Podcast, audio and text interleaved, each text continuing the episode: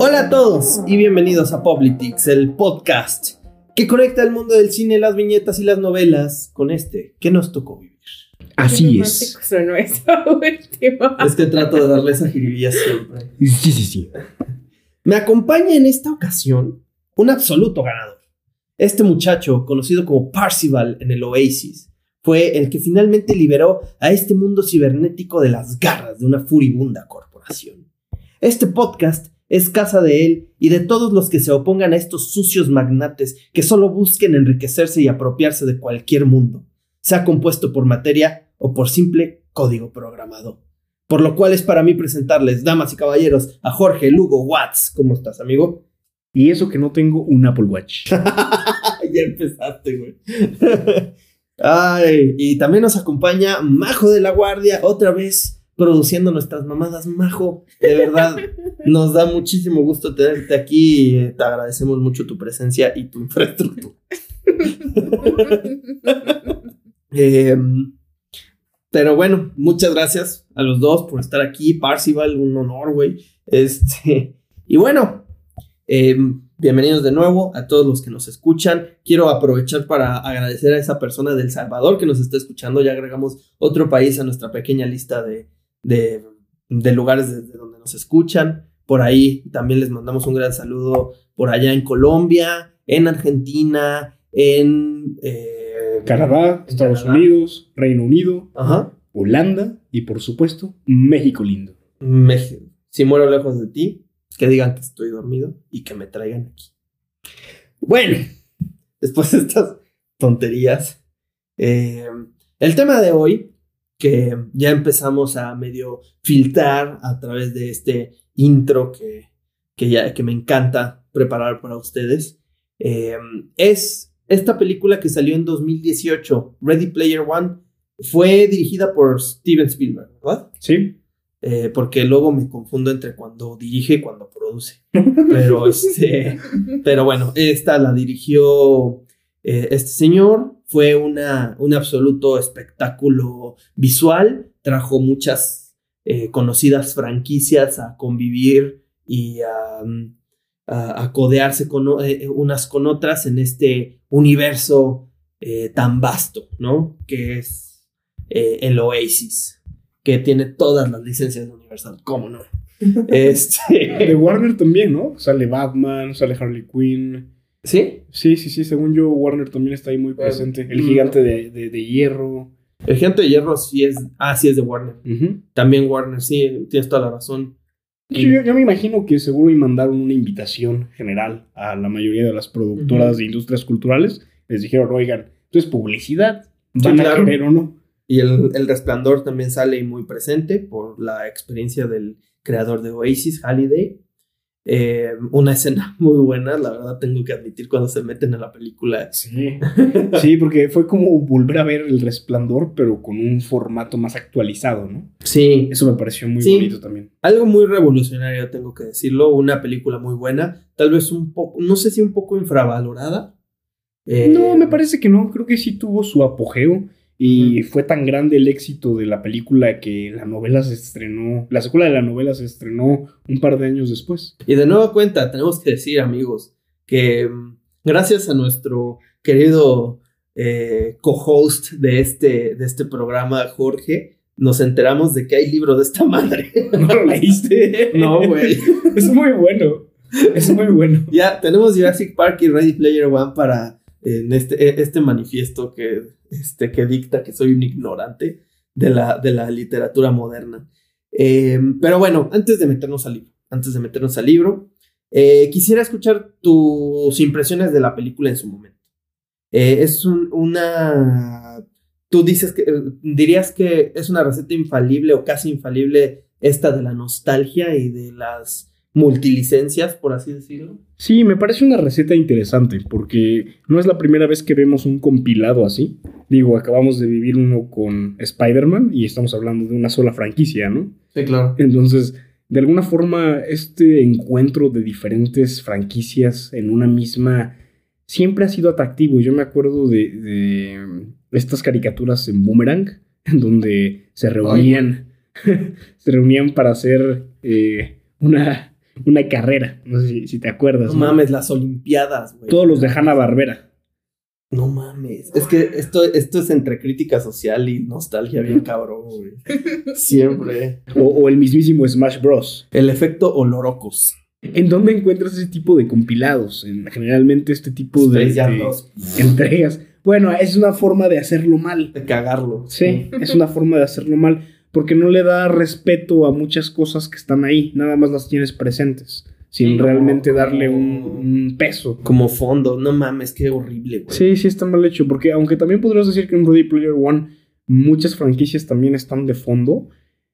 Hay otras que sí se les da su momento para brillar, como el gigante de acero. Pero, por ejemplo, en, en una película que a mí me encanta, no sé si la vieron, es, es muy buena, es ¿Quién engañó a Roger Rabbit? Sí, Es una película que también maneja un multilicencias muy interesante y la mayoría salen de fondo, güey. Sí. O sea, Mickey Mouse lo ves de ahí a la distancia y digo, ay, no mames, es ¿Qué, Mickey qué Mouse. onda con que permitieron que Mickey Mouse estuviera en esa película? Yo creo que Disney no tenía tan... Ah, no, pero es de Disney la pinche película, ¿no? Sí, No la sé. pasaron en Disney Channel a cada rato.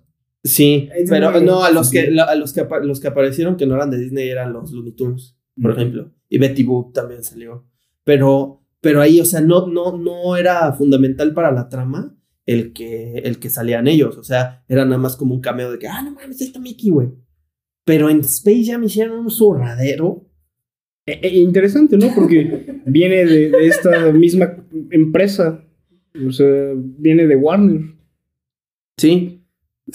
Las dos películas las pueden encontrar en HBO Max y pues se darán cuenta de cómo hacer algo bien y algo mal. Sí, sí, sí. O sea, es, es como este, estos dos límites del espectro de las multilicencias, como hacer una muy buena película, muy disfrutable, muy entrañable y con personajes muy que puedes identificarte con ellos y hacer una reverenda falta de respeto. Space Jam con todo con todo el respeto que me merecen las personas que la crearon, no mamen, o sea, échenle un poquito de huevos a lo que hacen. O sea, sobre todo una película que estuvimos esperando tanto tiempo. A lo mejor no la hagan, si no le van a dar la dedicación. No, no, no, es una, respeto. una- una película de No mierda, güey. O sea, es. Pero bueno, Ready Player One. Antes Sí. de seguir con ese rant, que, que viene, chavos. Viene el rant de, eh, del rant and grant de Space Jam, porque vienen los Razzies y fue indiscutible ganadora, por lo menos en nominaciones Space Jam 2. Una pinche Porquería. Pero este. Pero entonces, ¿qué te pareció? O sea, después de que saliste de esa, de esa sala de cine al ver Ready Player One.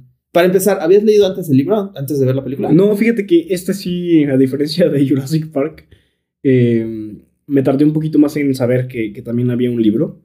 De hecho, me enteré hasta que supe que le estaban haciendo una secuela. Entonces Ok. dije, ah, es un libro. Eh, pues hay que echárnoslo. Y me pareció muy bonito porque hay cosas que la película, evidentemente, por razones de tiempo, tiene que dejar fuera, pero que, que plantean eh, este metaverso, que pues ahorita llegamos también a ese aspecto eh, de una forma un poco más integrada a lo social.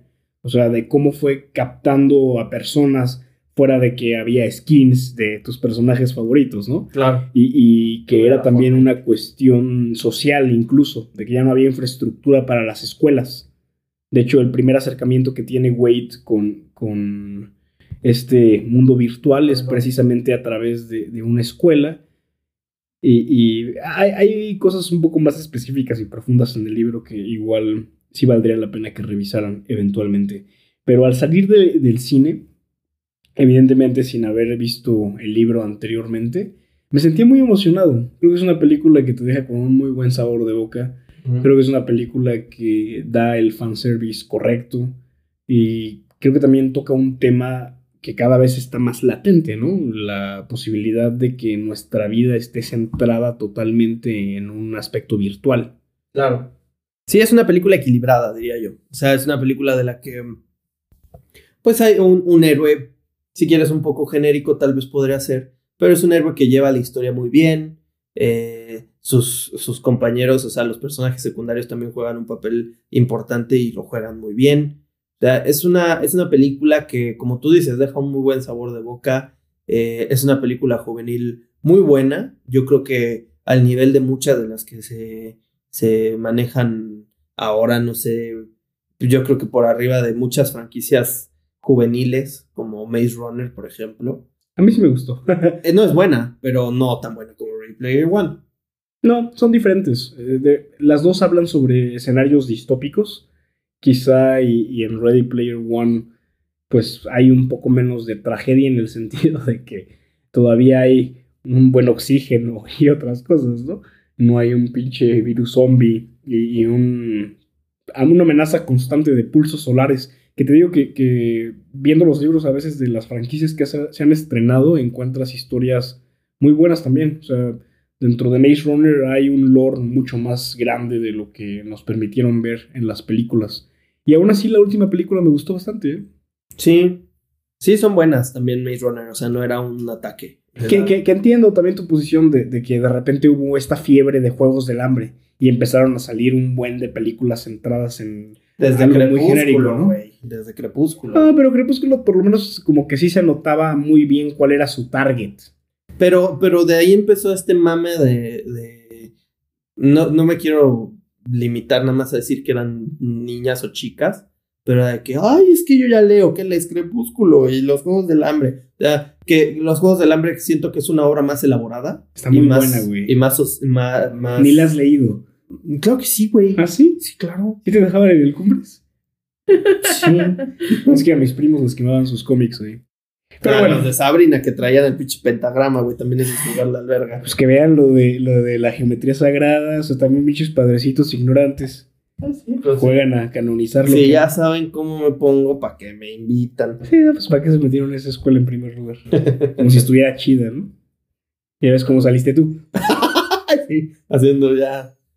Ya, ya ustedes ya saben todo el daño cerebral que tengo que manifiesto en este podcast.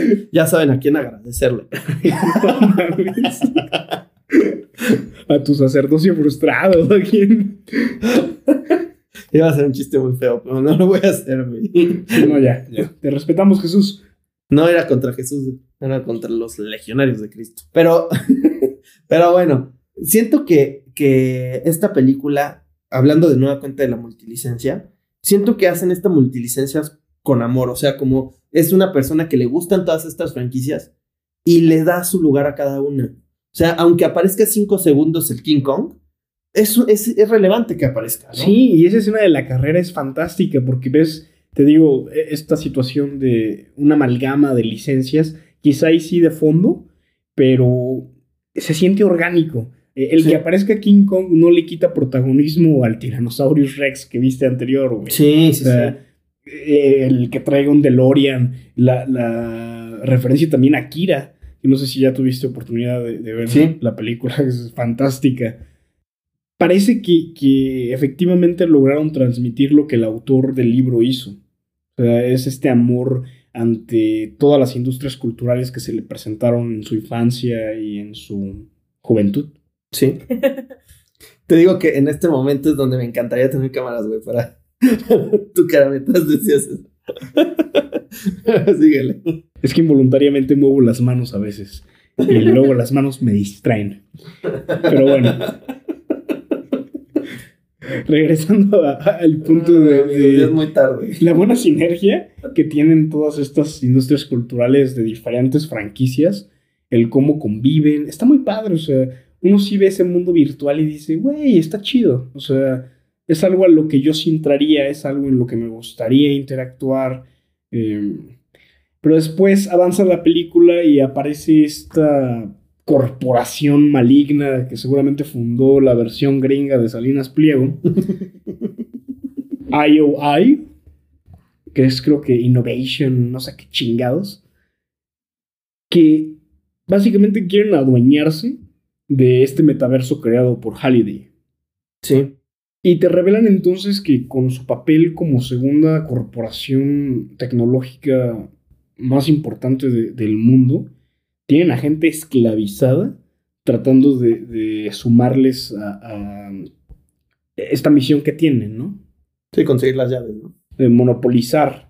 Pero las llaves son, son la, el medio para obtener lo que quieren, que El es... control de Oasis. Sí, y es un control bien ojete. Me dio mucha risa cuando están como en este focus group. Eh, este señor Salinas Pliego, ¿cómo se llama? Es este Sorrento. Sorrento. Sorrento. El sorry. El sorry. Sorry, sorry. Este güey está en una sesión de, de. Una junta. Una sesión de trabajo. Y les presenta eh, cómo el, el ser humano puede tener una invasión del 70% de su campo visual con anuncios antes de tener convulsiones, güey. No mames. Dije, "Ay, cabrón.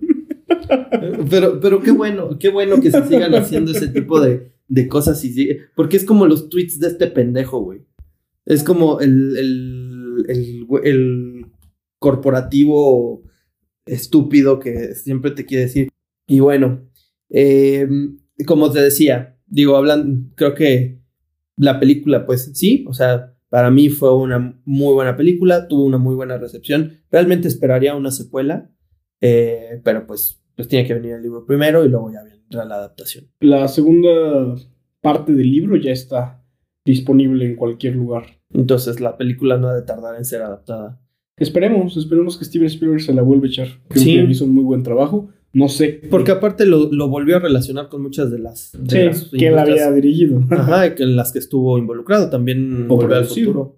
Sí. En Volver al Futuro él fue productor y... Uy, ese DeLorean estaba precioso. Sí, güey. No, o sea, es que de verdad es un, es, es un bonito viaje, no es ponerlos a todos como, como ay, mira todas las, todas las licencias que tenemos, uy, Véanlos. No, sí chinguen a su madre otra vez. Hay algunas que nada más son a mencionadas, pero sí. Por ejemplo, también me gusta mucho cómo el Sorry Sorry tiene un avatar de Superman, güey. De un Ah, sí. Superman Malo. malo. que por cierto también eh, me dan ganas de platicar de, la, de esta película de Brightburn. Ya vendrá en su momento. sí, Pero- podemos hacer un especial de terror. Sí. Cuando nuestros héroes se transformaron en villanos. Y bueno, ya entramos un poquito en este tema, pero eh, de nueva cuenta, tengo que decir, yo no sabía que había un libro hasta que tú me lo contaste hace ya algunos ayeres, eh, definitivamente después de haber visto la película.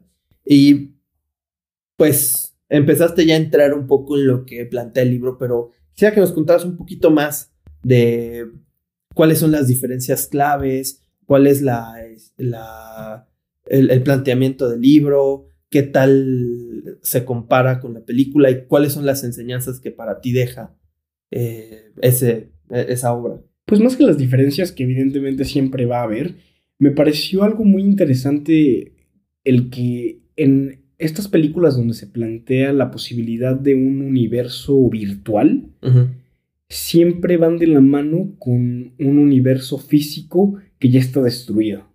Claro. O sea, un planeta en donde ya la vida se volvió insostenible, al menos psicológicamente, y uno tiene que huir a lo virtual. Y esto está presente tanto en Ready Player One como en La Matrix e incluso en Snow Crash, que es esta novela de Neil Stephenson, en donde se habla mucho sobre esto del metaverso, y, y precisamente por eso Facebook tomó la idea de ahí. O sea, y en, en eh, Snow Crash también se plantea este mundo distópico, en donde vivir en la realidad física ya no es sostenible, al menos psicológicamente hablando. Claro. Sí, no, o sea, se vuelve como este campo minado, ¿no? O sea, ya, ya la gente ya no soporta vivir en, en su realidad y tiene que, que refugiarse. Sí. ¿no? Y es preocupante el hecho de que Meta tome el nombre de Meta. Eh, por muchas razones, ¿no? Puede haber incluso aspectos metafísicos detrás de todo esto, los símbolos y todo lo que hay detrás de una corporación tan maligna como lo es Facebook, para tener que irnos a refugiar a un espacio así. Porque al menos en Ready Player One se te plantea que una persona como Halliday, que está comprometido con dar un poco más de, de, oportunidad a las personas que en la vida física pues ya no encuentran mucho. Y es más, ni siquiera eso, ¿no? O sea, en realidad él eh, lo que estaba buscando era una cuestión más lúdica, de juego. Sí, él estaba aquí para jugar. Sí. Eh, darle esta oportunidad a las personas de, de, escapar un rato para pasar un buen momento. Ahí tienes una figura altruista, buena onda, que se puede decir que es parte de nosotros, de la gente, y pues chingón. Te plantean como antagonistas a IOI, en la vida real nos está pareciendo pues al revés, ¿no? En lugar de tener a esta figura que crea este espacio virtual que se considera un santuario, un oasis, tenemos a la empresa malvada creándolo desde cero. O sea, e, e, en Ready Player One te plantean que quieren usurpar el espacio para poder tener todos estos fines malignos de datos, de publicidad, de control total. Pero aquí Facebook es quien está empezando Creándolo. desde el principio a hacer este universo, güey. Entonces, pues no pinta bien. No pinta para nada bien.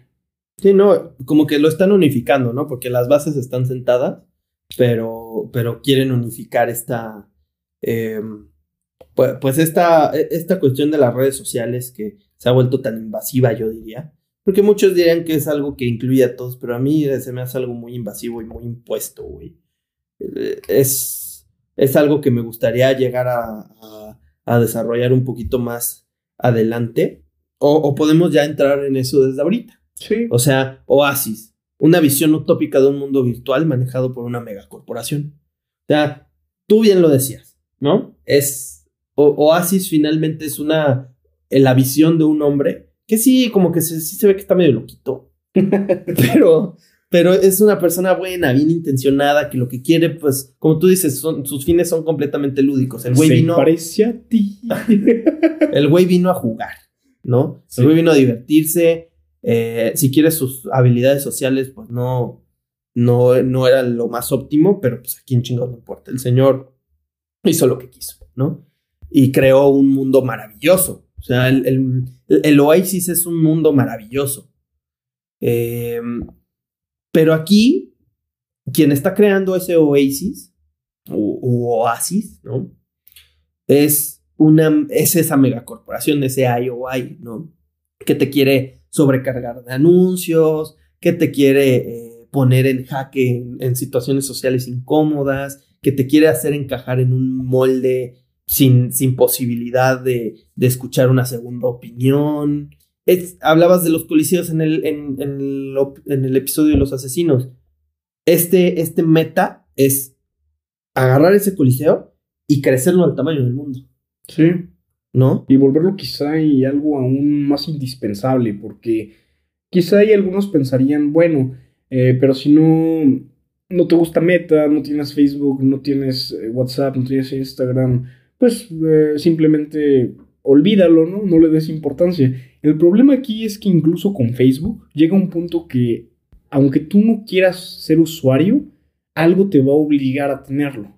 Ya sea la escuela, en donde en lugar de utilizar Blackboard o estas plataformas más dedicadas, los profesores deciden utilizarlo como medio, ya sea porque alguno de tus compañeros de trabajo lo utiliza como principal plataforma o porque eres un pequeño negocio. O sea, está ya tan extendido que es muy complicado estar completamente exento de las plataformas que ellos ofrecen. O toma nuestro caso, güey. O sea, nosotros somos eh, un par de personas que un día se sentaron a platicar y decidieron prender los micrófonos y transmitir sus ideas. Y evidentemente, pues nuestro fin no es la fama y el glamour y todas esas mamadas, pero pues sí buscamos que nuestro mensaje sea extendido gracias a las nuevas tecnologías, ¿no?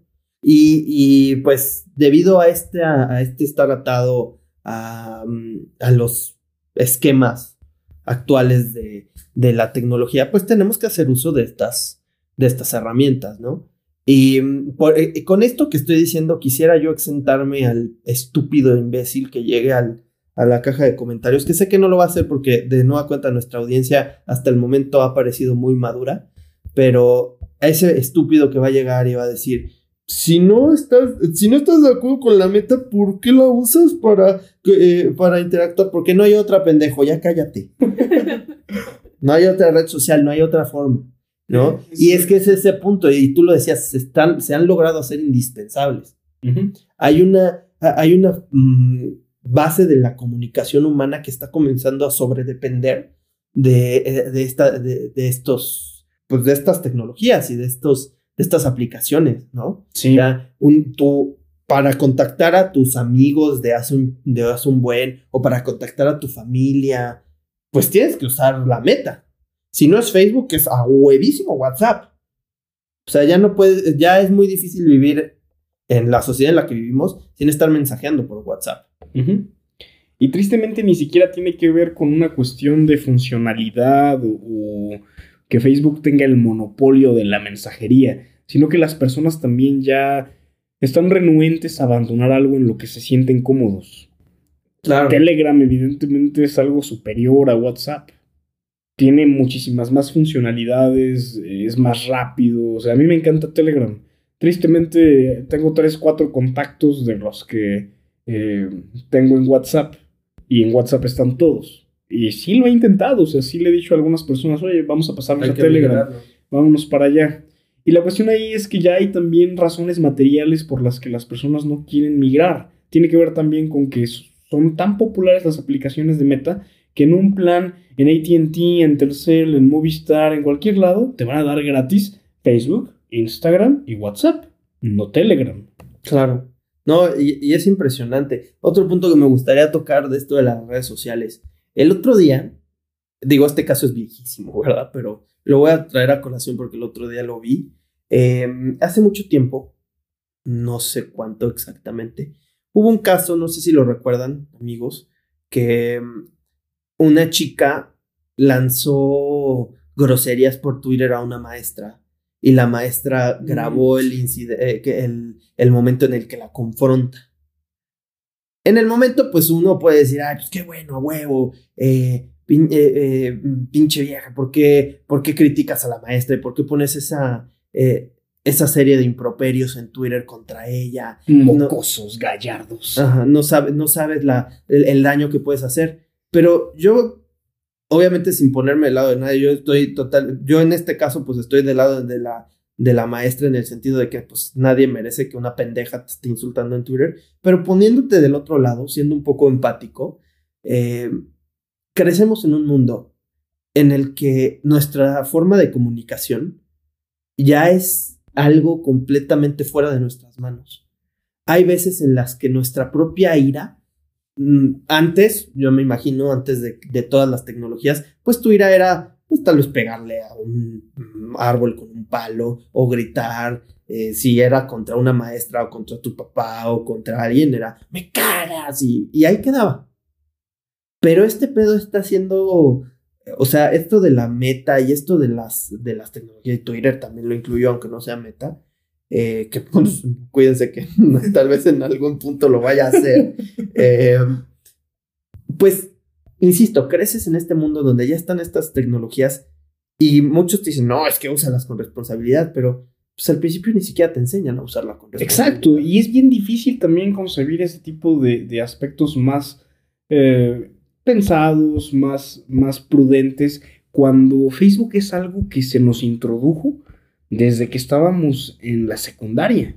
Y ahorita me atrevo a, a decir que es algo que les llega a, a los niños tal vez ya hasta en preescolar, ¿no? Ya hay una versión de Messenger Kids y muchas cositas de esas, pero regresando a algo de lo que podemos hablar desde pues primera mano, güey, en Facebook, si tú no estabas ahí, no convivías, no te invitaban a fiestas, no podías hablar con tus amigos, o sea, realmente era como el centro de todo lo social. Y durante un punto tan crítico como lo es la pubertad y la adolescencia, Facebook estuvo ahí siempre. Y si no estabas dentro de Facebook, no estabas simplemente. Sí, no, eras un ente, ¿no? Exacto. Y hasta te podrían, y, que, y incluso pasa todavía, o sea, que te catalogan como que estará ocultando este pendejo porque no tiene Facebook, ¿no? Sí, que antisocial o cualquier número de etiquetas. Pero, pero, o sea, también trasciende al, a- al punto en el que si tú vas a una entrevista de trabajo y no encuentran tu Facebook, eso es, un aten- eso es un atenuante para decidir entre que te contraten o no, güey.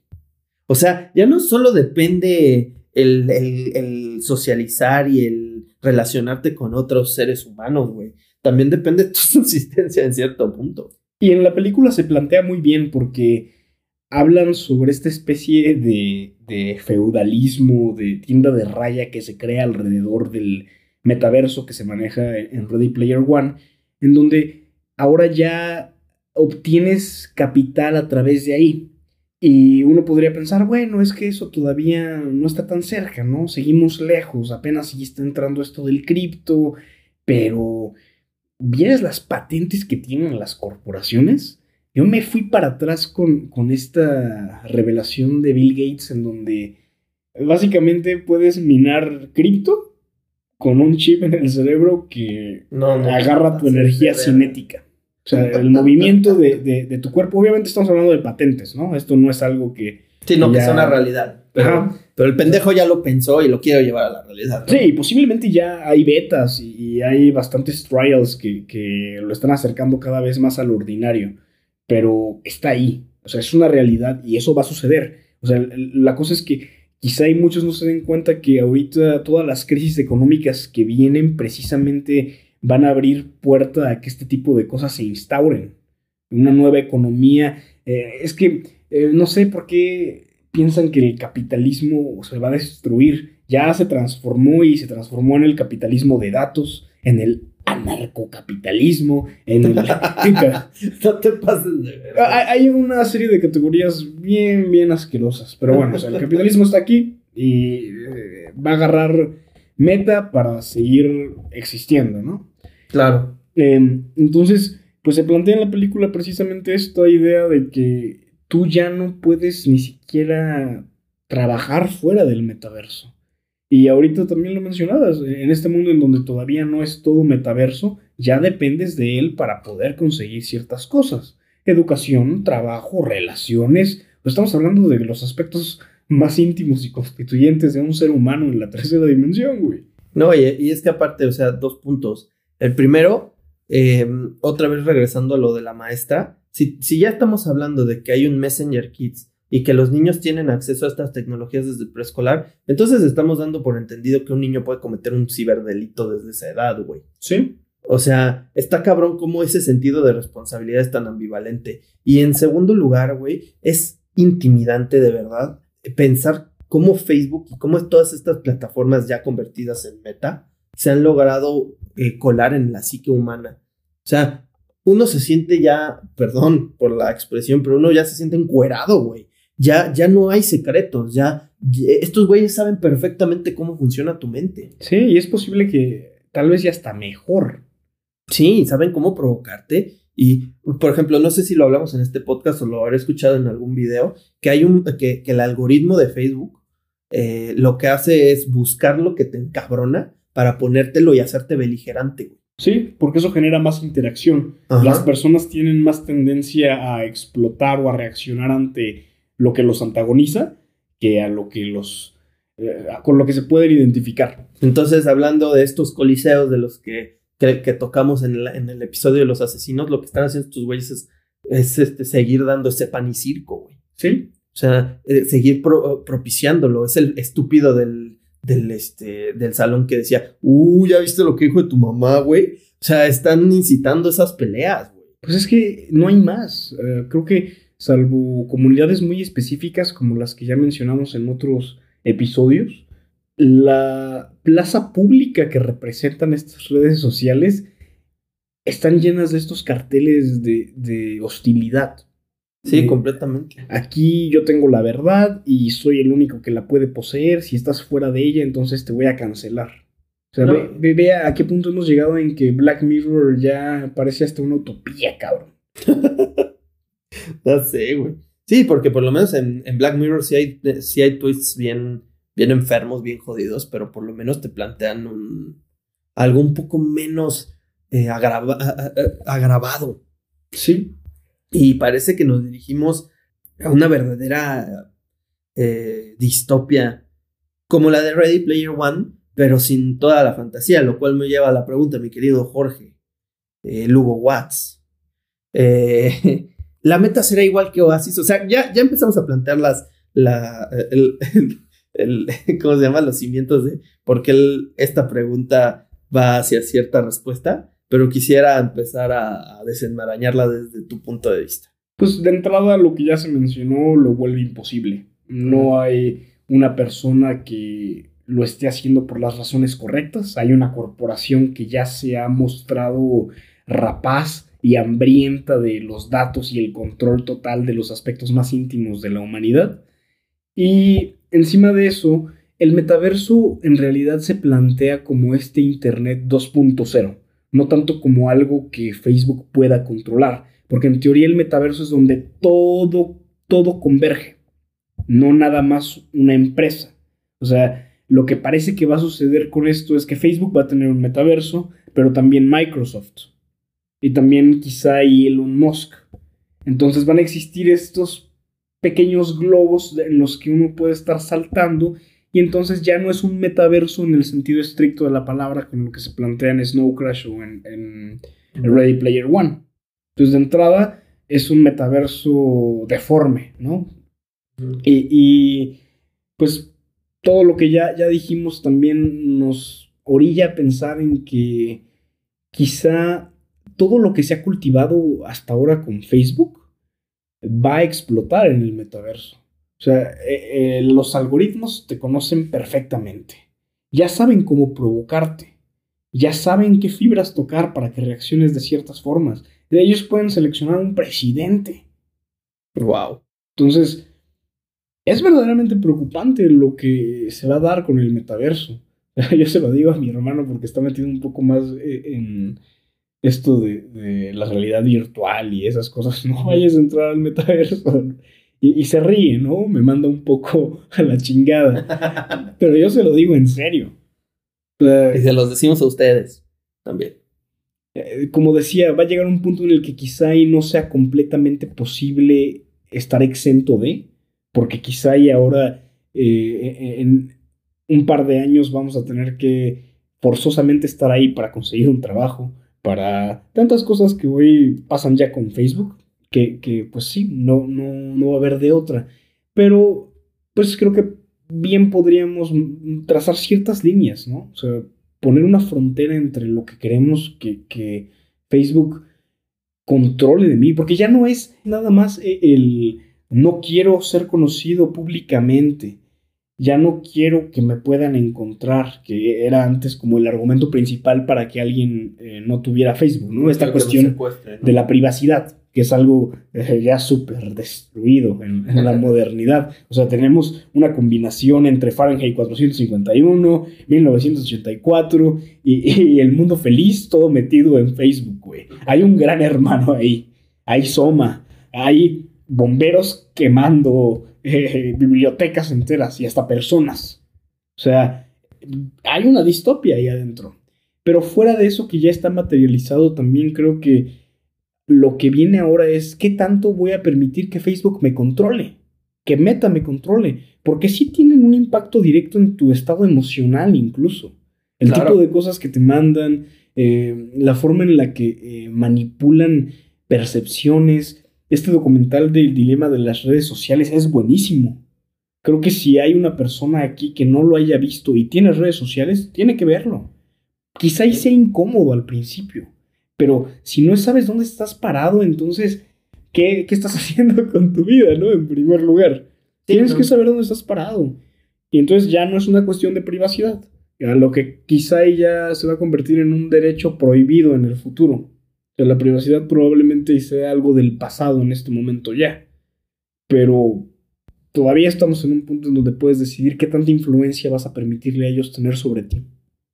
Claro. No, es que aparte te escucho hablar, güey, y pareciera que estamos de nueva cuenta hablando del, sistema económico y del capitalismo. O sea, eh, volvemos a este punto de que estamos en un sistema ineludible del que ya uno ya no se puede salir, porque, de, porque al tú elegir salirte, te estás buscando una, una existencia miserable, una existencia insostenible, incluso. De marginación en diferentes aspectos, ¿no? Empieza por el social. O sea, tú borras Facebook y vas a tener un, withdrawal process. O sea. Sí, seguro que te quiere salir, güey. Segurísimo. A ver, a ver, piénsalo bien. Seguro, güey. Y te van a llegar correos, ¿no? De, oye, mira, tus amigos te extrañan y te ponen fotos de tus conocidos. o sea, hay un secuestrador, güey. Sí, es una manipulación emocional gigante. Hijos de su puta Es perturbador, pero encima de este withdrawal process que ellos te ponen en la jeta, también está el periodo de abstinencia que tú tienes que atravesar. Es una droga también. Sí, pues es, güey, agarras tu celular y ya no ves ese icono y, ay, cabrón, ¿y ahora qué hago? ¿Dónde ¿A dónde voy? Y es que valdría la pena entonces regresar a lo que fue el Internet antes de Facebook. Afortunadamente a nosotros nos tocó eso. Sí, Y- tenemos esa perspectiva. ves esa comparativa, porque eh, yo me acuerdo que, que, en primera, mi mamá era un poco estricta con el Internet. Uy, lamentable. O sea, era, era de que es en la computadora en su cuarto, viendo hacia donde se pueda ver todo, y es una hora y media. No man. hagas cosas cochinas. Y entrabas tú a, a Cartoon Network, a Nickelodeon, a Disney, a cualquier página que, que te pudiera dar un poco de entretenimiento. Y si querías tener algo de interacción social, pues era MySpace o High Five, O Club Penguin, ahora sí. el famosísimo Metroflog, famosísimo e infame Metroflog. Eh, Yahoo, güey, Yahoo. Yo recuerdo a Yahoo como un lugar crítico para el Internet durante mucho tiempo. Era ahí donde tenías correo, era ahí donde veías noticias, era ahí donde jugabas. O sea, Yahoo estaba bastante completo en ese sentido. Estaban las Yahoo respuestas, Pues, ¿qué más necesitabas, no? tenías Messenger. De gente cara. ¿Qué, qué ahí qué onda, eh? O sea, mm, Facebook compró el nombre de Messenger. ¿Qué, qué pasó ahí? No lo sé, ni me interesa, pero está curioso. Eh, tenías Messenger del otro lado. O sea, como que había diferentes plataformas para diferentes cosas. Y yo me acuerdo que en el momento en el que llegó Facebook a mi vida, todo lo demás dejó de existir, güey. Y es que aquí, aquí pasa algo interesante. Para empezar, yo creo que Messenger no, no, no fue el nombre eh, registrado, yo creo que era MSN. Mm, tal vez. Y ya ellos pues, dijeron Messenger, pues también el Facebook es un Messenger.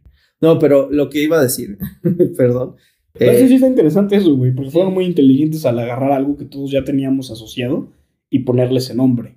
Es Sí. una estrategia inteligentísima. Pero ustedes dos piensen también, y, y a la audiencia también le exhorto a, a hacer este ejercicio. A la audiencia que ya tiene más o menos nuestra edad, yo creo que más o menos se empezó a descomponer como por el 90 y... Los que nacieron en el 97, 98, más o menos. Fuimos de las últimas generaciones que usó Messenger. eh, como adolescentes o como preadolescentes. Sí. Antes de eso, porque en Messenger, o sea, el MSN Messenger no te pedían fotos, no te pedían dónde vivías, era simplemente un perfil y quien sabía quién eras, sabías quién eras y ya, ¿no? Y podrías usar hasta correos de otros, eh, otras empresas, ¿eh? Sí, yo, yo claro. recuerdo que al principio yo tenía un correo de Yahoo Y eh, usabas- y utilizaba Messenger. Pero, ¿cuándo fue la primera vez en donde tuvieron que llenar un formulario para entrar a una red social? Y, y- intenten pensar en el miedo que eso les causaba al principio. O sea, porque sí había, sí había como cautionary tales de no metas tu información en internet porque puede venir un- una persona y te puede hacer daño, ¿no? Sin, sin profundizar en el daño que te puede hacer, ¿verdad? Pero, este, pero te puede hacer daño, ¿no? Esa persona. Eh, Sí, era una ventana, Entonces, una, caja de Pandora. no le digas todo a Internet. Esa era la, la, la política unánime, por lo menos para los, para los, eh, los papás o la manera en la que creo que nosotros tres fuimos criados como niños de esa generación que, que es generación, somos mi- millennials, ¿no? Estamos ahí como raro y la neta no me interesa. Sí, no, o sea, es un poco ambivalente, pero somos esa generación en donde nos tocó en primer lugar esa, e- esa advertencia clara de no le digas todo Internet, güey. Sí, había un Y tabú muy más. aún bájate los calzones enfrente de internet, ¿no? Porque ahorita que estamos... eh, Ya se hace en TikTok y en Instagram. Ajá. Y, ah, por cierto, ya estamos en TikTok, síganos. nalgas, nalgas, pero- nalgas, muévelas, muévelas, muévelas. mami, mami, mami. Subimos algunas composiciones musicales de vez en cuando, para que les gusten. sí, sí, sí. Sí, ya, ya tenemos nuestro Spotify, Spotify también musical de Poplitics. Pero Majo está agregando el beat ya, está en eso. Estamos... Ojalá que nos puedan ir a ver a la Azteca. La teca, güey. Pues ahí va el Bad Bunny, ¿no? Sí, no, vamos a hacer sus, sus teloneros. Fit, fit, fit, fit, fit. Fit, fit, fit, fit. Este, pero. Ya se me olvidó lo que estaba diciendo, güey. Este, pero. Fuimos de las últimas generaciones en las que todavía existía este tabú, Ah, quizá. TikTok, sí. Em, estaba hablando de que. Con confianza, mejor. Sí, tú ríete. Como el, miedo a internet. era el de, de nuestros papás. Sí. Es que aparte les llegaban correos bien feos, ¿eh? O sea, ya también sí, pensándolo yo claro. como... Como el de Pikachu, güey.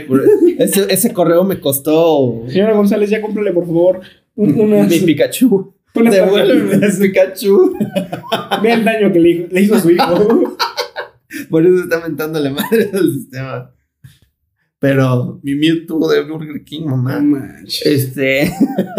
Sí me pero duele. en TikTok, o sea, ya ahorita que estoy ingresando a TikTok, porque yo no lo tenía, y ni siquiera lo, lo tengo a nombre de, o sea, mi nombre, eh, lo tengo a nombre de Poplitics, lo tenemos a nombre de Poplitics, y lo primero que nos sale siempre son eh, personas bailando y son cosas, o sea, sin criticarlas, realmente sin, sin eh, señalarlas ni nada, son cosas que para cuando nosotros comenzamos a usar Internet eran cosas impensables, güey. O sea, si una niña subía un video como los que veo en TikTok ahorita, no mames, o Se sea, hubiera hecho un escándalo y seguramente la Rosa de Guadalupe hubiera hecho un capítulo al respecto. güey. No, y aparte su mamá lo que le hubiera dicho, si es que le hubiera puesto atención, güey, hubiera sido... Le ¿Cómo? desconecta el cable. Sí, no, es como, No, como te atreves a enseñar el- el- este, las nalgas de esa forma. Y en la escuela también sería un escándalo, en su comunidad sería un escándalo. Y no que tenga que haber un tabú alrededor de eso, pero creo que No. eh, se ha vuelto también ya algo obsceno. O sea, es una cuestión también de, de morbo y, y de querer captar atención de forma, pues, muy banal, porque entonces tú te estás proyectando al mundo como algo solo material, como, como que la valía de tu persona es el que tus nalgas estén redondas y reboten. No, pero aparte, o sea, fuera, fuera del... del- No me contradigas. No, eh, no te estoy contradiciendo, güey, Es tranquilo. una frase estúpida. Tranquilo. Pero a lo que, a lo que voy con esto, o sea, aparte de, de apuntar ese hecho, eh, ¿qué tanto le estás enseñando a Internet? Pues todo. ¿Qué, tan- qué tanto te estás basando? O sea, porque ese tipo de cosas, insisto, es algo que... Ese tipo de bailes, ¿a poco lo harías en tu... eh, en, en medio de tu salón, así de que te bajes los chones y empieces a bailar y mover... O sea, en toda la tristeza del mundo te voy a tener que decir que sí. Tal vez sí, o sea, ya no me tocó ver eso, güey. No, no, es que de verdad sí, Diego. Yo sé que ahorita tú estás tratando de eh, llevar la filosofía Scarface, ¿no? De estás distribuyendo a través de TikTok, de, de Instagram, pero te mantienes al margen de no consumir el producto de la forma insaciable que algunas veces, algunas veces eh, las personas lo utilizan. Pero será de manera tan descarada, güey. Sí, sí, porque yo creo que ya les había platicado no a ustedes. mm, En algún momento sí, sí les llegué a platicar, ¿no? Sobre estos ejercicios antropológicos que llegué a hacer en ciertas redes. Y, y que me deslogueaba de mi perfil personal para entrar con un perfil genérico eh, al que el algoritmo todavía no le captaba cuáles eran sus gustos, sus preferencias, solo muéstrame lo que está trendy y bien aquí. Y era precisamente esto de, lo que estás hablando. O sea, si hay una repetición constante de cierto contenido que llama la atención, que está apelando al lado más animal del ser humano, y eso es funcional en un mundo en donde todo tiene que ser comercial, productivo y consumible de forma voraz. Son 10, 15 segundos. Y, ya que estamos hablando de, la naturaleza de, este tipo de contenido, Creo que el COVID vino también para convertirse en una especie de antítesis de la panacea, ¿no? Para quienes no sepan, la panacea es esta figura de eh, resolución absoluta ante cualquier problema. O sea, ahí tienes tu respuesta para todo. Claro. La antítesis entonces sería como esta eh, justificación para todos los males, aunque no necesariamente vengan de ahí. Eh, ahorita que nos dio COVID, pues obviamente, pues investigas un poquito para tener un poco más contexto de la gravedad de la enfermedad, qué es lo que va a conllevar para ti, sobre todo a largo plazo. Claro. Y hay algo que se llama el long COVID. Y bueno, eh, no les voy a platicar todas las mamadas que dicen que te dan, pero hay dos, tres que me, me llamaron mucho la atención. Creo que es pertinente. Dice, hay una disminución en tu capacidad de atención, el famosísimo attention span. Ah, y dices, ajá. ¿Y no creen que ese lapso de atención tan bajo venga de que ahora consumimos cosas en 10 segundos todo el tiempo? Que no podamos ver más de 10 segundos un video. ¿No viene de ahí? Y luego dice, ah, una reducción en la capacidad respiratoria y en la calidad del aire. ¿Y no será que es porque vivimos en ciudades tan asquerosas como estas. O sea, a, a mí me parece que ahora le están queriendo atribuir todo al COVID en lugar de hacer una profunda reflexión sobre qué estamos haciendo, ¿no? sé cómo coño estás viviendo, ¿no? Entonces, eh, breve, breve dato ahí, ¿no? De el COVID-8, que también es algo curioso que eh, el COVID está presente, pero casi hasta más insistente que las nalgas que te ponen en la cara en TikTok, güey. O sea, en, en Twitter, eh, que es de las pocas redes sociales que todavía utilizo, y que, que además se ha convertido en el espacio donde George Orwell decía que iba a haber horas de odio, pero pues ahí creo que es 24 horas. Eh, hay una pestaña exclusiva para COVID. Ok. Y eso también te muestra cómo las redes sociales van construyendo una realidad. Tú y yo sabemos perfectamente que el periodismo, que toda la cuestión relacionada a lo mediático tiene una agenda. Todo. Tú puedes agarrar una historia y enfocarla en un cierto ángulo y va a ser algo completamente distinto si vas y lo ves con otro medio, ¿no? Saludos, Julieta. Y Gracias por tus lecciones. sí, sí, no inventes. Ojalá que algún día nos escuches. Y vengas al podcast. Sí, estaría genial, ¿eh? Estaría genial. Julieta, te queremos mucho. Entonces, creo que las cámaras de eco que se han generado en Facebook, en Twitter, en básicamente cualquier red social, amplían aún más esto, porque el algoritmo ya te conoce. Y como bien dices, te muestra ciertas cosas que van a ser más incendiarias, pero te las muestran desde un ángulo muy específico, que no te permite ver una historia completa. Y ni siquiera eh, voy a apelar a la autocrítica del público general, porque pues a veces es inexistente. Pero, pero este tipo de, de plataformas lo aumentan más. Porque estas cosas no es que no existieran. Los periódicos hacían lo mismo. La televisión hacía lo mismo. Claro. Eh, los cantares de gesta eran así. O sea, hay un, hay un término para eso. Pero ahora en Meta hay una compilación que evidentemente aumenta la fuerza de ese tipo de situaciones. Sí, no, y aparte hay una, una exacerbación de estas eh, insistencias positivas y optimistas de que, o sea, no está mal ser feliz, de verdad, pero lo que sí está mal es eh, intentar adornar tu vida a costa de ignorar los problemas que hay en tu entorno. Y las redes sociales son, gra- son grandes responsables de esto, güey. Claro. O sea, es impresionante cómo todo se trata de desviar. O sea, son las cortinas de humo. Son el, a ver, en lugar de estar viendo esto que puede ser que te haga cuestionar tu realidad, pues ve esto que te puede animar. Estas cinco técnicas para, eh, para, para vivir una vida sana. Todas las mañanas, si te paras, este, otro, el puto Carlos Muñoz otra vez. Que qué bueno que te retiraste de las redes, hijo de tu puta madre. Te vamos a hacer Nadie te un necesitaba. güey. especial, güey. Nadie un te especial. necesitaba. Y le vamos a hablar a un economista chingón, güey. Al famosísimo Pedro Solórzano. Que ya me un putero. Pues es que, güey, hay que Saludos, hacerle Peter. publicidad a, a nuestros próximos invitados. Sí, sí, sí. Y qué mejor que alguien que sí sabe de economía, que sí sabe de finanzas, para hablar de un tema tan complicado. Sí. Y no pinches pseudogurús que vienen Pendejos. aquí nada más a mamar con trajecitos Sí. y pinche barba de pelos públicos, güey. Aparte, eh, eh, y el- lo que queremos lograr con ese ejercicio. Rasúrate. Que ya viene.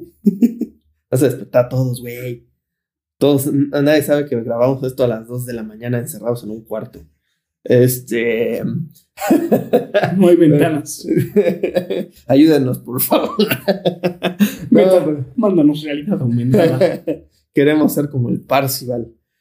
No, pero el, ejercicio que queremos plantear con traer a un economista real a nuestro podcast, a un economista licenciado, es no simplemente tener que, que ustedes crean que esto es algo unidimensional y es un ataque contra una ciencia que, o una disciplina más bien que no entendemos. Ciencia no la voy a denominar, perdónenme, un chingo.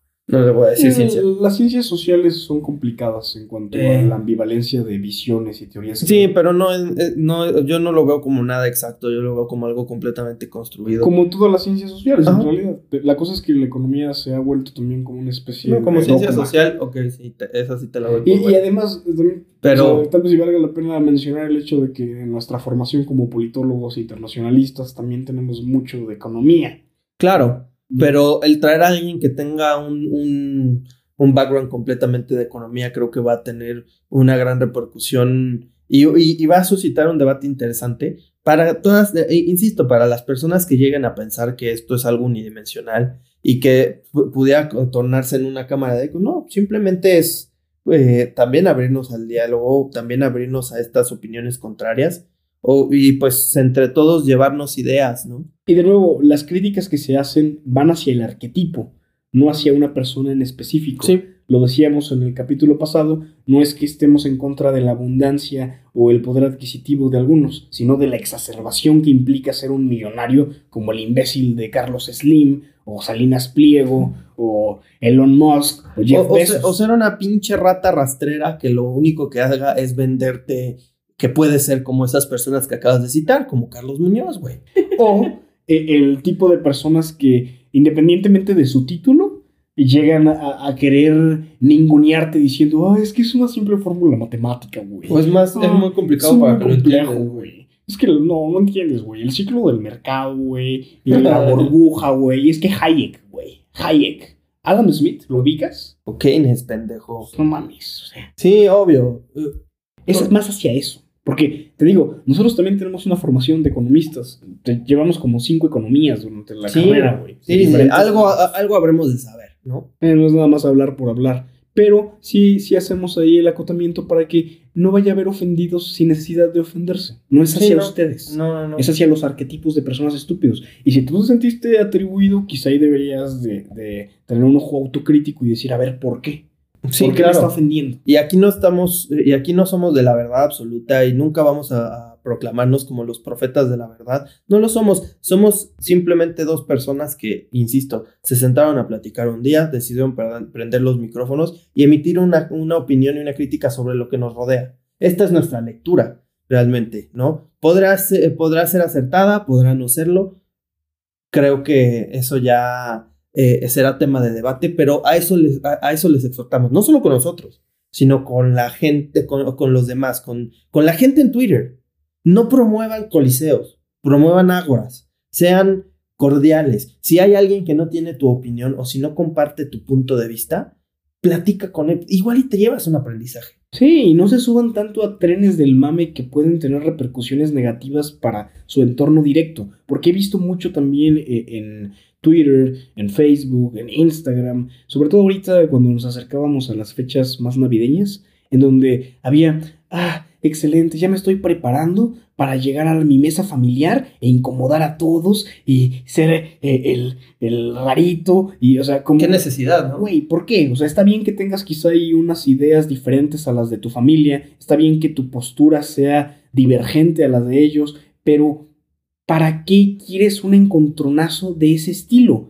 Muy diferente sería, Antagonismo. güey, ¿Qué tengo pedo? una postura distinta y quiero llegar a una conversación no para cambiar a mi familia o con la persona que esté discutiendo, sino para entenderla. Sí. Y ya con base en ese entendimiento, ya ves qué haces, güey. Pero no puedes plantear una transformación, un cambio, un antagonismo así de ciego, sin antes entender cómo esa persona llegó ahí. Pero bueno, ese tipo de personas son personas que ni siquiera saben cómo llegaron ellas ahí. ¿Cómo es que Sí, permitieron que ese tipo de ideologías permearan? ¿Y por qué? Porque a todos en algún momento nos condujo una narrativa que no es la, la más idónea. Todos hemos sido en algún punto víctimas de las estructuras, de los discursos, de la superestructura que nos rodea. Lo importante ahí es estar en un constante em, Cuestionamiento. cuestionamiento, en una autorreflexión, en la introspección, la retrospectiva, tantas herramientas que están ahí precisamente para mejorar como ser humano. Y, y con eso creo que podemos pasar a un tema también muy importante eh, acerca de los avatares Claro. de, de esta imagen que se crea en una red social. El identificarte ya no con lo que eres, sino con lo que dejas ver a través de un espejo virtual. Sí, con lo que creas, ¿no? O sea, una imagen que tú creas de, de ti mismo en lugar de respetar la esencia con la que vienes, ¿no? Y respetarte como una persona que, que, que está aquí viviendo su proceso y respetar ese proceso, ¿no? Porque un avatar es una manera muy sencilla de mandar todo a la chingada, ¿no? Y crear algo desde cero para sentirte tú cómodo con, por ejemplo, a- atándolo a Ready Player One, Wade Watts, pues tenía una vida una situación, fami- una situación familiar tormentosa, ¿no? Sí. O sea, su mamá, pues era una, esta persona blandengue que realmente no ponía mucho la No, no, resistencia. no era, no era su mamá, esa es la hermana. Sus papás se ah, murieron. sí, cierto.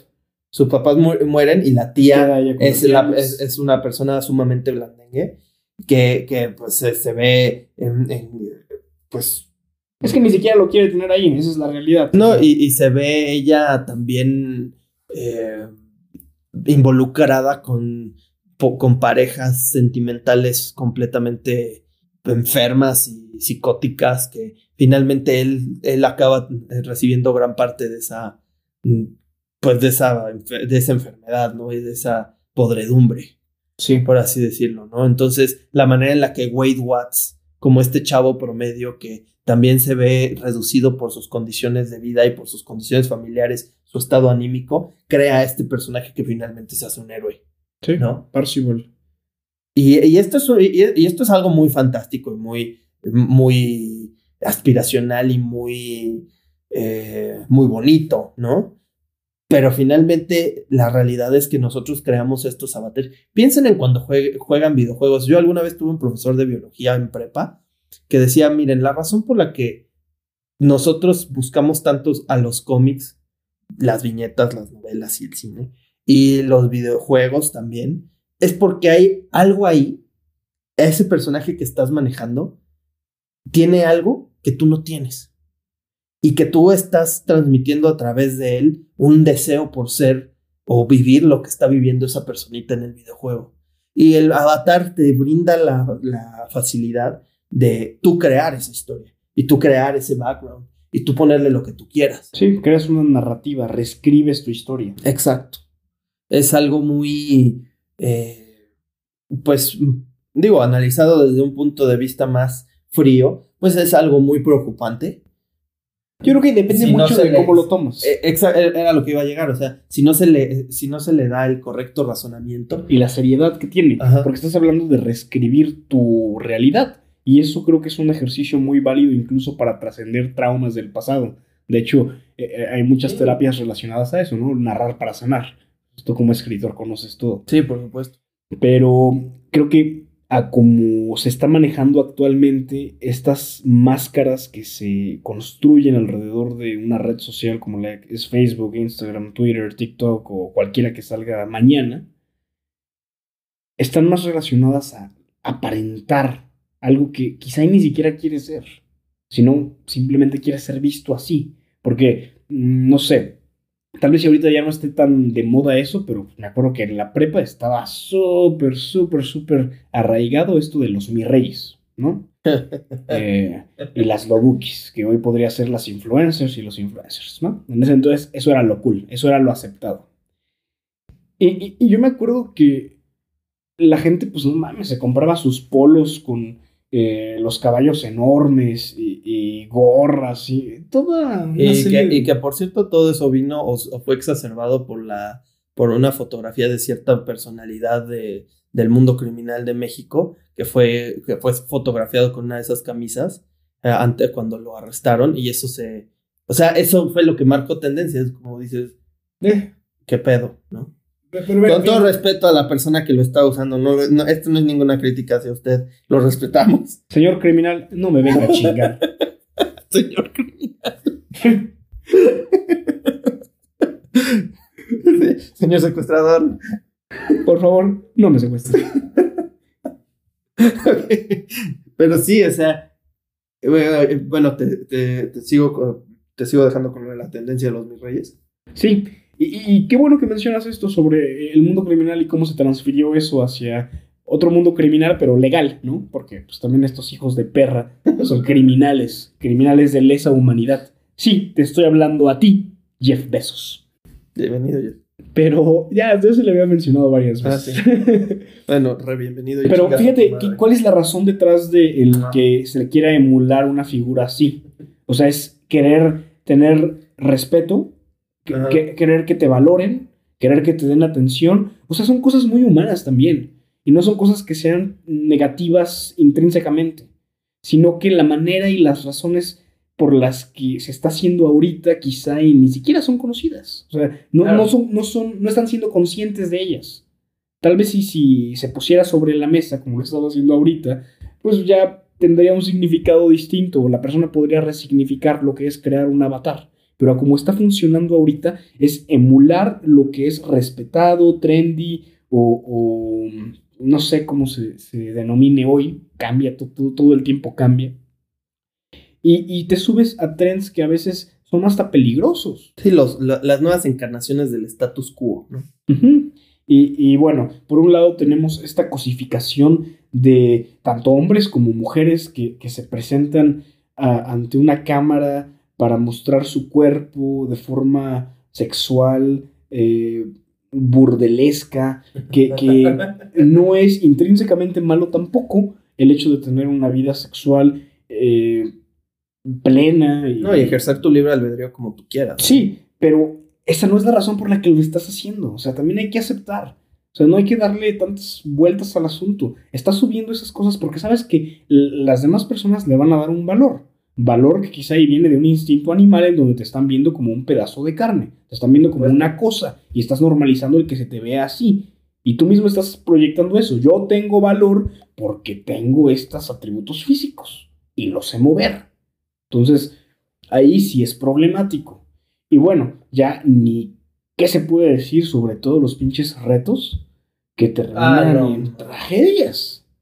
Tragedias. Y todo es por visibilidad, güey. Exacto. Pero es, un, eh, pero es un concepto de visibilidad eh, estúpido por completo, porque es que te vean, o sea, antes tú buscabas que te vieran por algo que estás haciendo. No sé, si te gusta tocar el piano o la trompeta o la flauta, pues te interesaba que te vieran porque era algo bueno.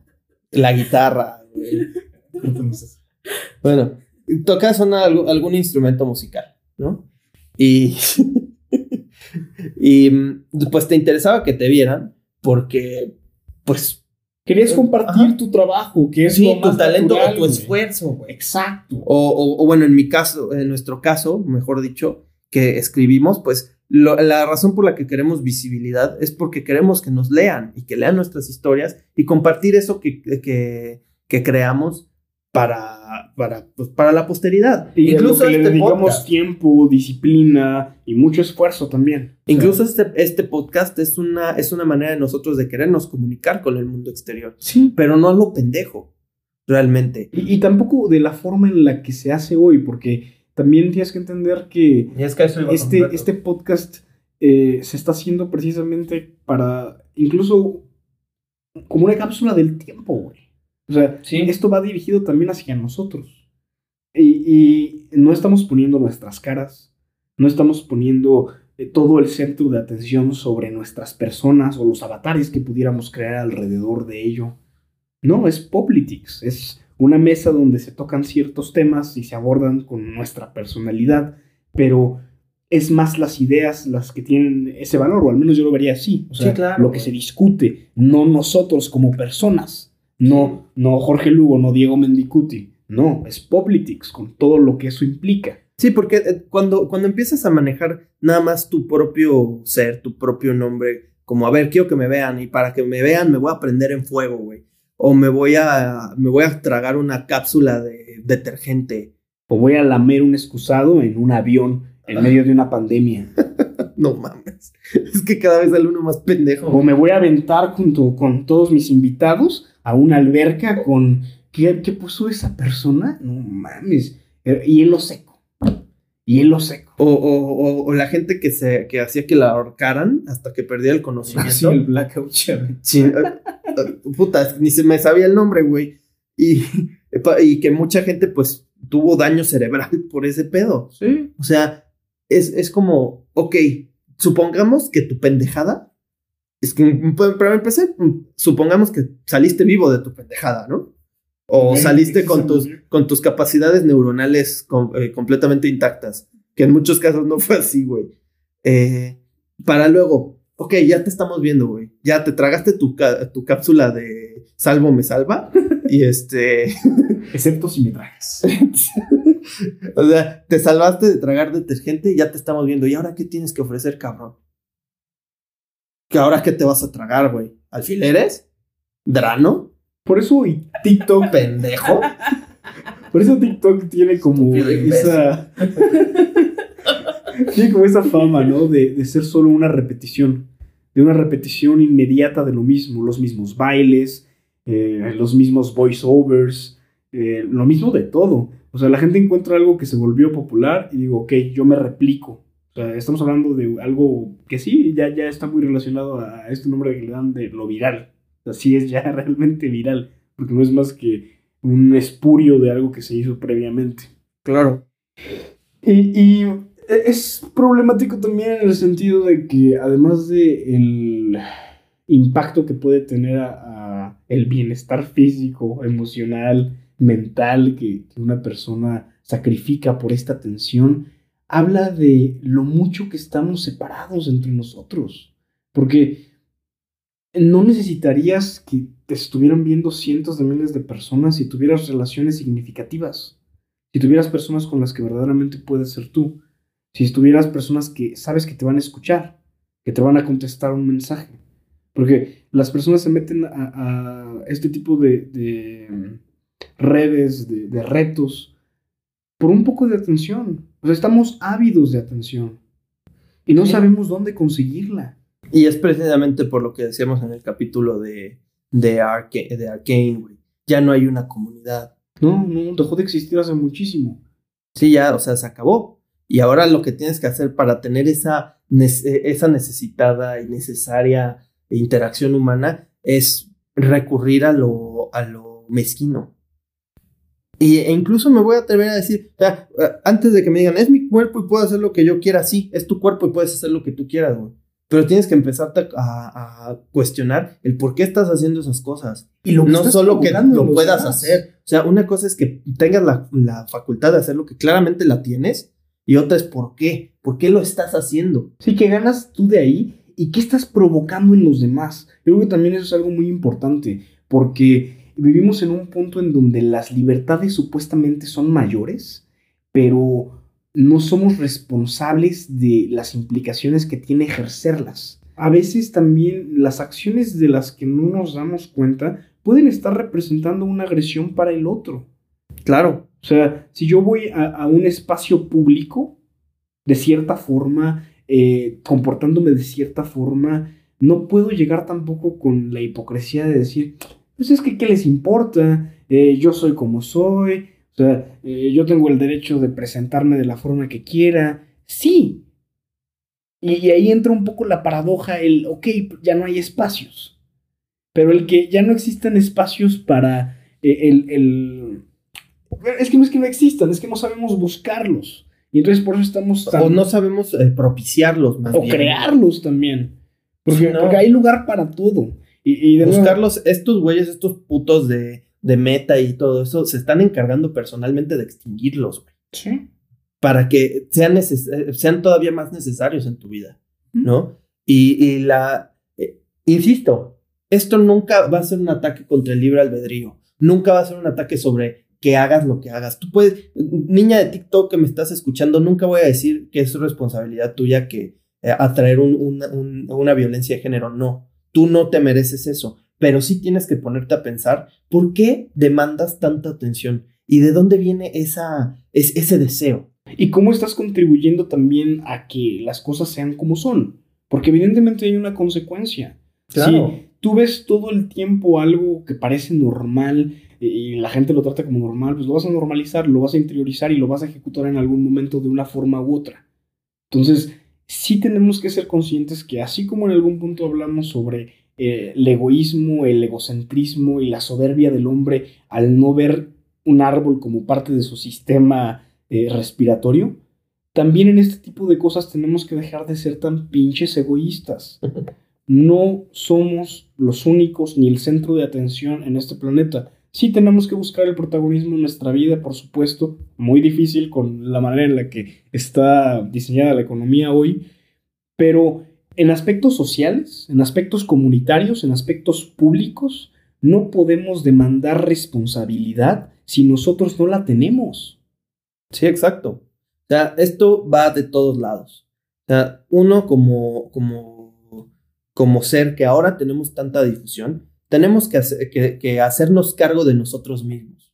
Por lo menos. Eh, yo decía al principio que lo de la maestra, que esta chica no sabía, y es que ese es el costo de la ignorancia. Ya uno en esta, eh, en esta época ya no se puede dar el lujo de ser ignorante, porque el, el- las corporaciones, las redes sociales, el entorno está diseñado para tragarse a los ignorantes y sumirlos en una dinámica estúpida y sucia de, de autoexhibición que tú tienes que buscar, o sea, porque finalmente hay un parámetro para el cual tienes que tú empezarte a, a enfilar para embonar. Y, este es- y esto no es más que, un, que una búsqueda de comunidad. Entonces, si, si, es, si tú ya entendiste eso, si tú ya viste que, que estás buscando una comunidad más que darle valor a esas actividades en sí, pues mejor, o sea, busca maneras más, más sanas, más responsables de, de, de elaborar esa comunidad. Insisto, hay que formarlas, Sí. hay que propiciarlas, hay que ser comunidad. O sea, ya, ya no basta con llamar la atención y ser cagado en la cámara o ser impertinente. Mucha gente ha perdido su vida tratando de ser, y ni siquiera estoy hablando de su vida como tal, de que se murieron, que hay mucha gente que sí se murió,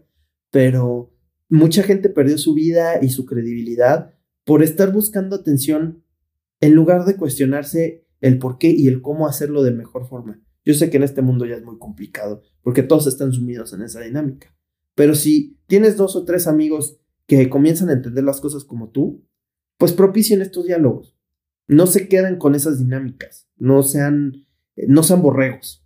Sí, no le den tanto peso a, a los números, que creo que también es algo que hoy ha cobrado tanta relevancia sin tener sustancia. Claro. Porque uno le da más valor a tener eh, cientos de miles de millones de vistas, a, a tener una conversación real con alguien. Y eso pues va en detrimento de una sociedad que, que pues parece estar ya condenada, Sí. está enamorada de una ilusión. Sí, de un, de un oasis. Y, lo triste es que al final esa atención que buscan, ese, esa exposición ante el ojo público, termina siempre generando más vacío. Y es triste porque ven a todas estas personas perfectas, con vidas glamurosas, todos se proyectan así, pero te aseguro, te aseguro que todos están sufriendo, de alguna u otra forma. Una persona sana no va a estar subiendo cada momento de su vida. Porque entonces, ¿qué atención le daría a, a- a lo que está viviendo en sí? Una persona sana no estaría subiendo algo que se supone que es algo íntimo. O sea, es que, por ejemplo, ahorita que tocamos la parte de la sexualidad, eh, ya bien tocaste tú algunos puntos, pero creo que también hemos prostituido la sexualidad. O sea, es algo sano, es algo que se disfruta, es algo inherente a la condición humana, pero se pornograficó todo. o sea, tú ya no. eh, si yo tuviera 12, 13 años en este momento, yo no necesitaría meterme a, a una página de porno específica. Me metería a Instagram y ahí tendría todo el que necesito, Sí, claro, no te dejan nada a la imaginación o casi nada. ¿no? Entonces. Y, y- y no, no quisiera que esto se escuchara como un podcast de, De juicio. de se- y de señores que están de que ay, esas cosas son horribles. Y, y, los, los muchachos tienen que tomar conciencia. No, porque de que además todavía mal. formamos parte de esa generación, o sea, personas de nuestra edad están haciendo eso, Sí, están moviendo las nalgas ahí. sí, sí, sí. Saludos. Güey, no mencionó. Bueno, ya. ¿A quién, quién, quién, quién, quién? No, ya nada, no la mencionaste. no, bueno, pero insisto, y esto ya lo he reiterado muchas veces.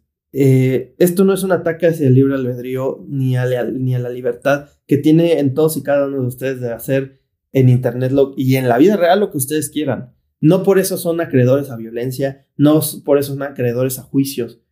Pero sí, nuestra lectura de nueva cuenta que este, apunta hacia que todo ya está abierto a comercialización y estamos permitiéndolo. Sí. Estamos Los permitiendo, aspectos más íntimos de nuestra identidad los estamos vendiendo. y de forma súper barata. En, en aparadores Por un like. Sí, por, por una visita, porque alguien vaya a verte, alguien que ni siquiera sabes quién es, por masas. O sea, por focos, ¿no? Y sé que es importante esa, esa notoriedad, pero, pero insisto, esa notoriedad es otra búsqueda inherente a ti, o sea, parte de tu condición humana que está buscando comunidad. Y sí, hay una, ansia de protagonismo, pero esa ansia de protagonismo también obedece a eso.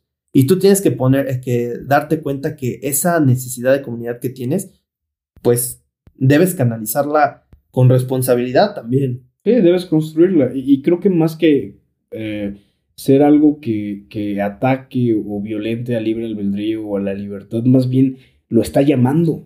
Porque las personas que están ahí no, no son libres, güey. Al menos no, si, no son conscientes de todas estas cosas que planteamos aquí. Porque ya si tú tienes todo esto sobre la mesa, si tú ya tienes estas ideas entendidas, integradas, reflexionadas, criticadas, antagonizadas también, Ujú. se tiene que hacer, o sea, no, no puedes casarte con una sola.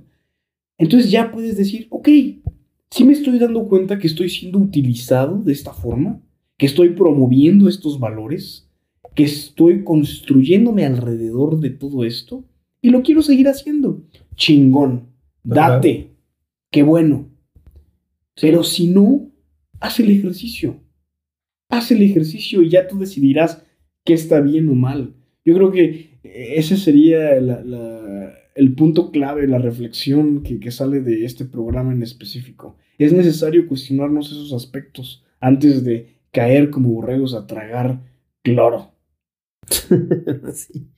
Y, finalmente, pues, esta apolo- eh, Ready Player One plantea un mundo maravilloso detrás de, de, un aparentar que, que ya nos está invadiendo. O sea, realmente la, no, no necesitábamos a la meta para darnos cuenta. Sea, Facebook no se llamaba meta antes de que nosotros estuviéramos viviendo a costa de la eh, de nuestro yo virtual.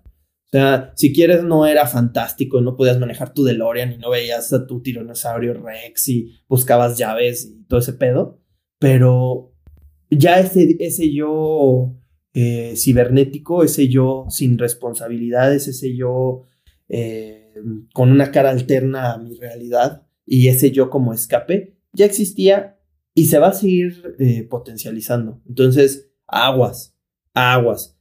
Me hablabas de tu hermano, e- esa advertencia que no se meta a la meta, también va de mi parte. no lo hagas, no te metas a la meta. No vale la pena. Por favor, hermano, escúchame. está, está acá abajo, ¿verdad? Sí.